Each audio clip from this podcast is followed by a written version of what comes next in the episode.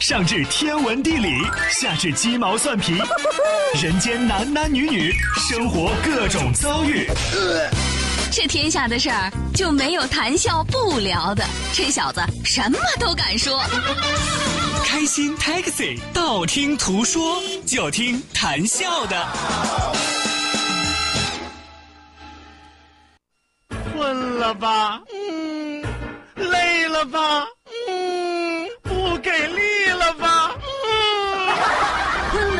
不给力了，就听谈笑呀，听开心 Taxi，道听途说。生活难免苦辣咸，谈笑陪你说甘甜。开心 Taxi，道听途说。FM 九十二点六，谈笑为你而说。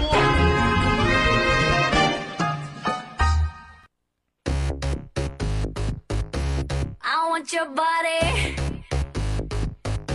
won't live without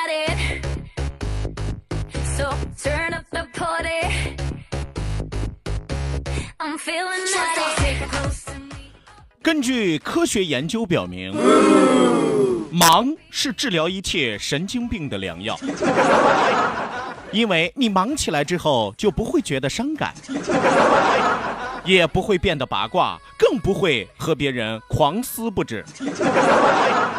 当然，忙还会治疗你的花痴，让你平静的脸上无怒无喜，看过去只会隐隐约约的看到写了一个“滚”字。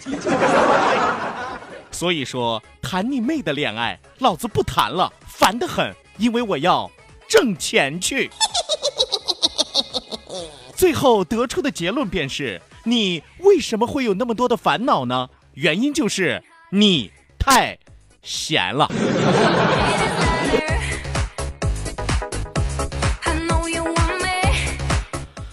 怎么样？今天经过一份科学研究报告，啊，有朋友说谭笑这份科学研究报告是中科院的呀，还是中社院的呀？是吧？你不用管它是哪个院啊，反正它不是精神病院，是吧？给大家总结了一下啊，为什么有很多的朋友每天有那么多的烦恼？为什么很多朋友每天有那么多的烦心事儿？每天有那么多的苦恼的事儿？原因非常非常的简单啊，闲着。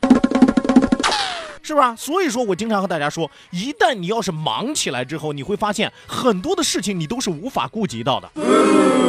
你也没有那么多闲工夫说，哎呦，你看我我天天发神经，我这个事儿也发神经，我那个事儿也发神经，就是因为闲的。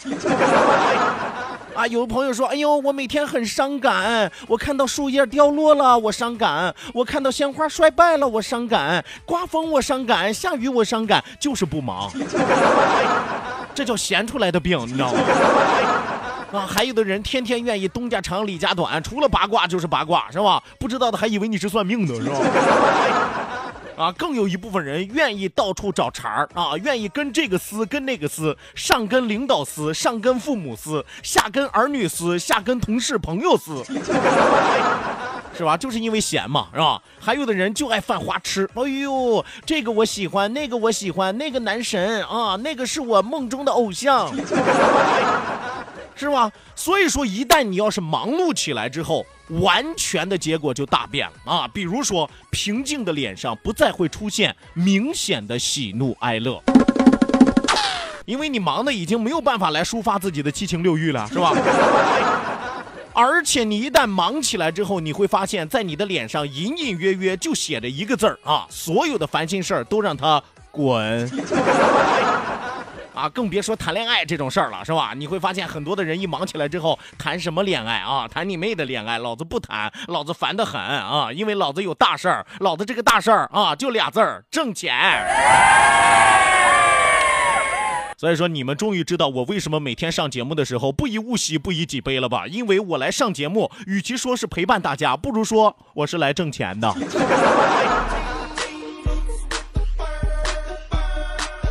所以说，收音机前的听众朋友啊，如果说是和谈笑志同道合的朋友啊，请双击屏幕扣个六啊。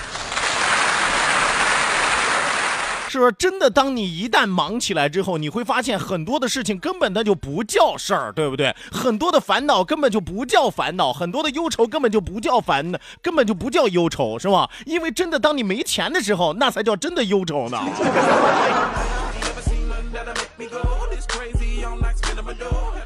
来吧，收音机前的听众朋友，我不耽误你们休闲娱乐的时光啊，你们也别耽误我挣钱的时间，好吧？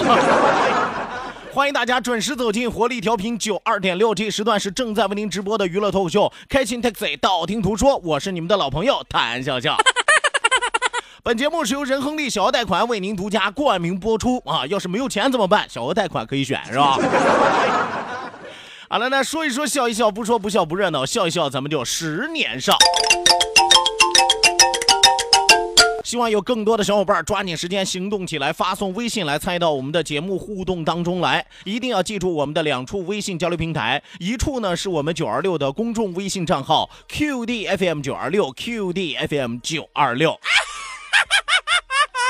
另外一处是谈笑个人的公众微信账号，谈笑两个字一定要写成拼音的格式，谈谈笑笑，后面加上四个阿拉伯数字一九八四，最后还有两个英文字母，一个 Z 一个勾，一个 Z 一个勾哦。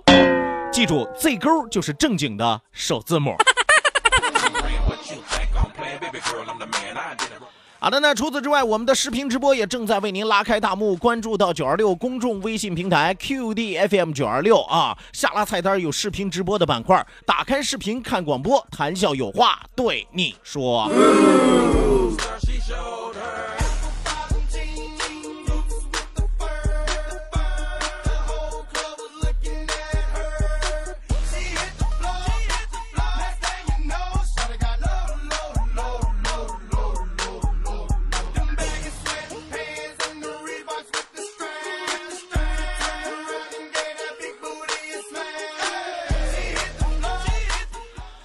前两天我和大家聊了一个话题啊，叫什么话题呢？叫做口是心非的人类啊。啊，什么叫做口是心非的人类啊？就是当一个人啊拥有了某项别人羡慕的技能之后，他往往不愿意提及自己的这项过人之处，反倒是会轻描淡写的淡化它。哎，就让人觉得好像自己不是靠这个才成功的一样。我之前和大家举过很多的例子啊，比如说有钱的人会告诉你，钱不是万能的，因为他有了嘛，对吧？啊，长得漂亮的人会告诉你，其实长相并不重要，重要的是心里美。啊，关键是啊，长得不漂亮的人，谁有功夫去看你的心里美，是不是？啊，还有身材好的人告诉你，其实胖点挺好的，健康啊。是吧？还有哪些呢？你比如说啊，你比如说有一部分特别特别努力的人，经常和别人最喜欢说的一句话是什么？努力不是决定性的因素。是吧？我给大家举一个简单的例子啊，你比如说你上学的时候，尤其班里那些勤奋读书的学霸啊，你经常问他，哦，你这次考的又很好吧？哦，你考试之前肯定没少看书吧？你都背过了吧？学霸一定轻描淡写的告诉你说，我也没怎么看，好多题我都没看到呢。哎呀，我告诉你，考试不是靠死记硬背，主要是靠临场发挥。你自己琢磨琢磨，这话说的是不是屁话啊？是吧？你要是什么都没记住，单纯的就跑考场上去临场发挥，是吧？我去扔骰子，我去扔鞋去，我去。啊，我手气好，我就能全蒙对；我手气不好，我就一一一一翻两瞪眼儿，是吧？所以说啊，努力的人最喜欢告诉你说，努力不是决定性的因素。还有有关系的人特别告诉你说，哎呀，关系不是最重要的，实力才是最重要的。想当年，我们都相信学好数理化，走遍天下都不怕。直到有一天，我们看到了这个世界的真相：学好数理化，不如有个好爸爸。是吧？真的有关系的人，他肯定他不好意思舔着脸跟你说：“哎呦，我是靠谁谁谁，我才取得了今天的成就；我是靠谁谁谁，我才登上了今天的位置，是吧？” 他不会的，他肯定会告诉你说：“哎呀，关系不重要，重要的还是实力啊！主要就是为了掩盖自己靠关系上位的这个事实啊。”啊，最后一个啊，最后一个，呃，最后一个和前面这个其实差不多，但是有不太一样的地方啊，就是那些有后台的人特别喜欢说的是，成功都是靠自己拼搏来的。这这句话我都不用多解释，真的，看看你周，看看你周围的，是吧？看看你身边的，是吧？再看看你单位的，再看看你公司的，是吧？有多少是白手起家，一步一个脚印慢慢爬上了至高无上的位子？又有多少人啊，就凭空好像掉馅饼一样掉在了他的头上？但是别打听，一打听啊，他爹是谁，他妈是谁，他大爷是谁，是吧？所以说了啊，这部分人有后台的人总是会告诉你说，哈哈哈，拼搏。啊，有朋友说，为什么有后台的人特别喜欢拼搏呢？是吧？说拼搏呢，是吧？告诫别人拼搏呢？废话，有后台的人他都登上了高位了，他当然希望下边的人都一直在拼搏了，对吧？因为他自己知道不拼搏啊，如果没有后台的话会有多惨，是吧？呃，人世间有很多这种口是心非的人，也有很多口是心非的事儿。我们怎么去听，怎么去看，关键取决于我们的内心。收音机前的听众朋友，你是口是心非的人吗？让生活更精彩，FM 九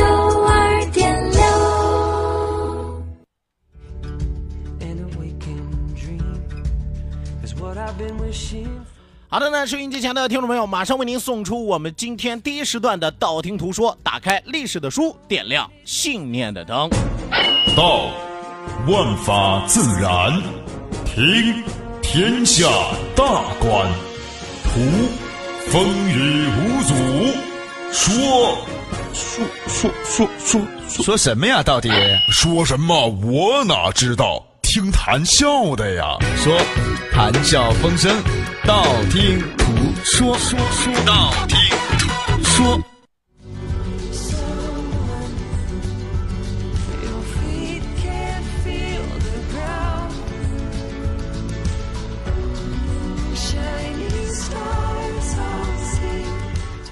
好的呢，打开历史的书，点亮信念的灯。这一时段的节目当中，谭笑将继续为您盘点的是中国历史上让皇帝都心存忌惮的六大豪族。哎，这六大家族绝对可以左右历史的走向，而且咱们今天说的这个大家族，最终还真的登上了历史的高位。今天咱们要说的是哪个家族呢？其实这个家族的代表性人物，咱们原来在某一期节目当中曾经和大家说过啊，呃，那应该是说这个呃几大漂亮的姓氏啊，起什么名字都好听的这个姓氏是吧？里边和大家聊过司马家族，哎。我们说，今天我们要和大家讲的是曹魏时期的司马家族啊。那么关于司马家族呢，咱们得先先来说一说它的这个来龙去脉啊，到底司马家族是怎么来的？原来我记得和大家这个详细的说过啊，今天就不过多的占用时间了，就给大家稍微一提就行了。司马这个姓氏是源自于西周的啊，最早是源自于西周的，是以官职为姓啊。当时西周设立了一个官职，叫做司马。那么西周的时候设置了这个官职啊，西周当时设置了三司啊，司马呀、司徒啊、司空啊，对不对？并称三有司啊，并称三有司。司马氏在中国历史上建立了西晋和东晋的政权，共历十五帝一百五十六年啊，所以说司马家族其实也很厉害啊，在中国的历史舞台上占据高位一百五十六年，出了十五位皇帝。呃，进一步扩大了司马世家的影响。历史上复姓改单姓的规律，在司马家也是得以表现啊。有很多的复姓就是两个字儿的姓，最后都改成一个字儿的姓了。司马这个姓氏同样也是一样的啊，复姓改单姓。所以说，司马氏后来出现了很多呃姓司的呀、姓马的呀、姓童的呀、姓巩的呀、姓冯的呀等等等等啊，也有维持司马姓氏复姓的称呼的人。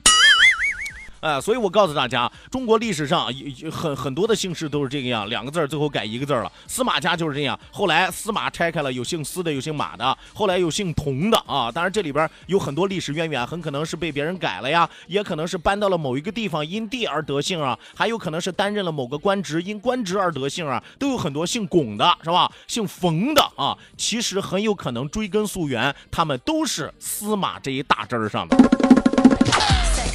push stop. 当然，咱们今天要着重和大家来说的就是曹魏时期的司马家族。哎，曹魏时期的呃司马家族，司马家族当时是曹魏时期河东的一个大族，在北方得氏族当中啊，在北方所有的氏族当中是非常非常重要的一股力量，是当权者，就是任何一个想要谋天下或者已经得天下的，那你必须要拉拢人家司马家啊。为什么呢？因为这个家族太大了，氏族门生弟子太多太多了，否则你要是不把他拉到自己的身边，那你坐不稳天下啊。呃，大家所熟知的这个司马懿啊，司马懿一共有兄弟七个人，加上他家里一共是八个人，所以历史上合称他们为什么呢？司马八达啊，司马八达。啊，有朋友说我听说过四通八达是吧？这司马八达是什么意思？我和大家来说说，其实就说的是他们这八兄弟啊。司马八达是指东汉末年河内名门司马家族的兄弟八人，老大是谁呢？汉呃，这个汉朝的这个兖州刺史，汉兖州刺史司马朗，字伯达啊，他字伯达。魏太尉就是晋宣帝司马懿，字仲达；魏太宰，也就是我们常说的这个晋安平王司马孚，字叔达；还有魏东武城侯啊，司马呃司马奎啊，字季达；呃，还有一个魏宏卢城司马逊啊，字显达；魏中郎司马晋，字惠达；还有魏安成亭侯司马通，字雅达；魏安平亭侯司马敏，字幼达。因为这兄弟八个人当中都有一个达。字儿就在字里边都有一个达，显达、季达、舒达、重达是吧？呃，包括这个博达啊，反正这都有一个达，于是并称为司马八达。魏明帝曹睿继位的时候，司马懿作为辅政大臣兼大将军，还有太尉等所有重要的职务于一身啊！我说句实话啊，除了皇帝就是他了。而且皇帝在上面坐的每天是战战兢兢啊，因为无论你的政权，无论你的兵权，甚至你后宫内院，都归一个人来管啊！而且这个人啊，和你还不是一个姓。你说这玩意儿，你躺着，你每天睡觉肝颤不肝颤是吧？特别是司马懿后来发动政变，除掉了曹爽之后，司马家族更是如日中天，掌握了曹魏的军权和政权。可以说，当时的司马家族门生故吏遍布整个曹魏啊！我昨天和大家说过，什么叫做门生，什么叫做故吏。门生就是这这个自己的这个弟子啊、学生啊，是吧？门呃弟子学徒是吧？故吏呢，就是曾经自己一手提拔起来的，或者一手举荐起来的这些旧官员，是吧？古代人都念旧嘛，是吧？啊，他不像现代人容易忘本，对不对？所以说，纵观朝野，纵观天下，哪儿都是人家司马家族的人。你说你怎么跟人去抗衡？地位比起当初的汝南、袁家，就是咱们昨天说的这个汝南、阮甲，有过之而无不及呀。说到这儿，可能就有人就要问了：说司马家族这么厉害，那么最后是怎么灭亡的？怎么就会灭亡了呢？是吧？我们说历史的规律就是这样的，没有恒强者，也没有恒弱者，是吧？十年河东，十年河西。司马懿熬死了曹家祖孙三代之后，他才慢慢获得了权力，让他的子孙登上了这个皇位。但是最后司马家族也灭亡了。令人好奇的是，司马懿的家族是怎么灭亡的啊？今天时间比较多，我就和大家来说一说这个历史的拐脖出现在哪儿啊？什么叫历史的拐脖？就是历史的节点，是吧？啊，他是从什么地方开始走下坡路的啊？呃，我们大家都知道的这一段历史是司马懿死了之后，司马懿的次子司马昭控制朝廷啊，就是那个呃路人之心，呃这个司马昭之心路人皆知那个，司马昭之子司马炎最后篡位称帝啊，也就是说司马懿的孙子最后当了皇帝，建立了晋朝，史称西晋。曹奂啊，当时曹奂虽然是名义上的皇帝，但其实手里什么权力都没有了，对不对？所以说有很多的大臣就劝他说：“哎呀，干脆啊，你快退位吧，你早点退位让贤吧，是吧？”所以曹奂最后下了诏书，说：“晋王啊，你们家呀辅佐我们家有功啊，功高大过天呀。”哎呀，这违心说的呀，你知道吗？曹奂心里一百个不乐意啊，说你功高大过天呀，我已经没有办法啊来还你的这个呃付出了，是吧？怎么办呢？干脆啊，我就把皇帝之位让给你吧。你说这说的是人话吗？是吧？啊，所以说就这样他当了皇帝。那到什么时候他出现了一个拐脖呢？就是司马衷的出现，是吧？司马衷就是一个先天性大脑痴呆患者，对吧？著名的历史典故“何不熟食肉糜”，大家都知道，就老百姓吃不上粮食的时候，是吧？大臣反映说遭了难了，是吧？皇帝来了一句：“吃不上粮食可以喝肉汤啊，是吧？” 啊，就从他那儿开始，司马家族开始走下了下坡路啊。所以说，这就是历史上著名的司马家族。